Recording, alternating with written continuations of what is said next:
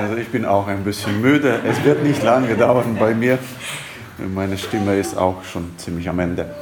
Ähm, ist ja, wenn, wenn man dieses Evangelium hört und den guten Hirten Sonntag feiert, denkt man sehr oft in der Kirche, und das ist auch heute so ein Tag, wo man dafür betet, äh, an die geistlichen Berufe. Aber ich glaube nicht, dass Jesus das hier gemeint hat.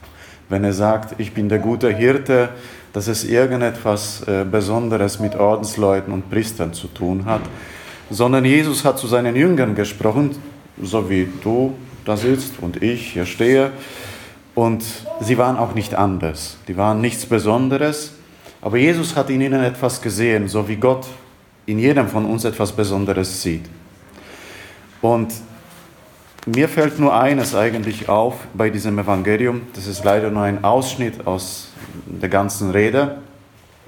Aber das haben wir gehört. Das, was Jesus sagt, der gute Hirt gibt sein Leben hin für die Schafe. Und das ist, wenn man das Leben Jesu sich anschaut, genau das, was er tut. Er gibt sein Leben für das Leben der Menschen, für unser Leben. Er gibt sein Leben hin für dich und für mich. Und da jeder von uns dazu berufen ist, Jesus nachzufolgen, bedeutet es nicht mehr und nicht weniger, dass wir auch dazu berufen sind, unser Leben für das Leben anderer hinzugeben. Und das fühlt sich manchmal so an wie beim Laufen, beim Marathon oder beim Chillen beim Marathon. Also am Ende ist man am Ende.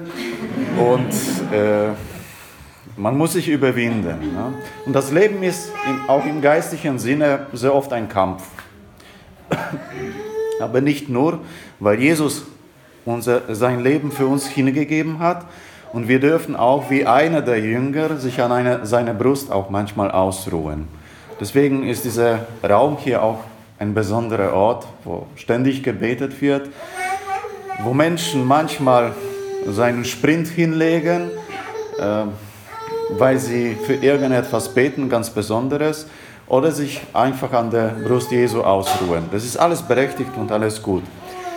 Nur dieser Ruf Jesu, den wir gehört haben, gilt allen, die getauft sind.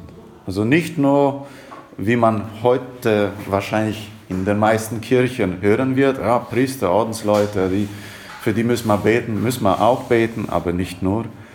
Äh, die Kirche hängt nicht an Priestern, sondern an allen, die getauft sind. Und wenn wir hier vorne stehen, dienen wir euch, indem wir die Sakramente spenden. Aber das, was die Kirche in Bewegung bringt, sind nicht wir.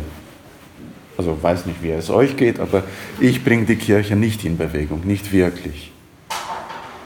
Weil meine Zeit für andere Dinge da ist. Das, was wirklich der Kirche dient und der Menschheit dient, wo dieses Hingeben des Lebens wirklich anwesend ist und gegenwärtig wird, das ist euer Leben.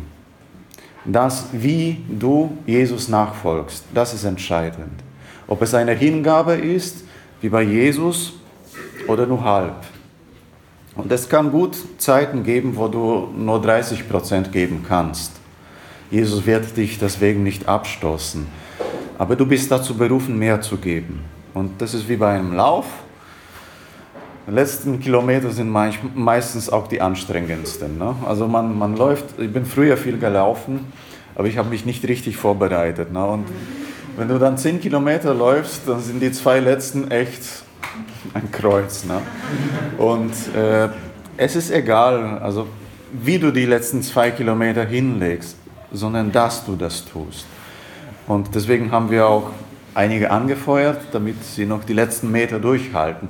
Und so ist auch Jesus mit dir heute, wo er sagt, ich bin der gute Hirt.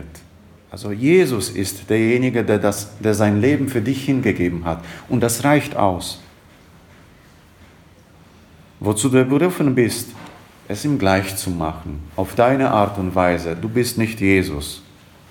Das muss ich mir auch manchmal sagen. Also du bist nicht Jesus, du musst nicht alles, die Leute sind schon erlöst alle, der Himmel ist schon für alle geöffnet. Du musst das nicht machen. Du bist zu anderen Dingen berufen. Und wenn du nach Hause heute gehst, überleg dir, wohin deine Hingabe des Lebens besteht. Wie wird sich diese Hingabe äußern? Worin du so ein guter Hirt sein kannst, wie es Jesus für uns ist.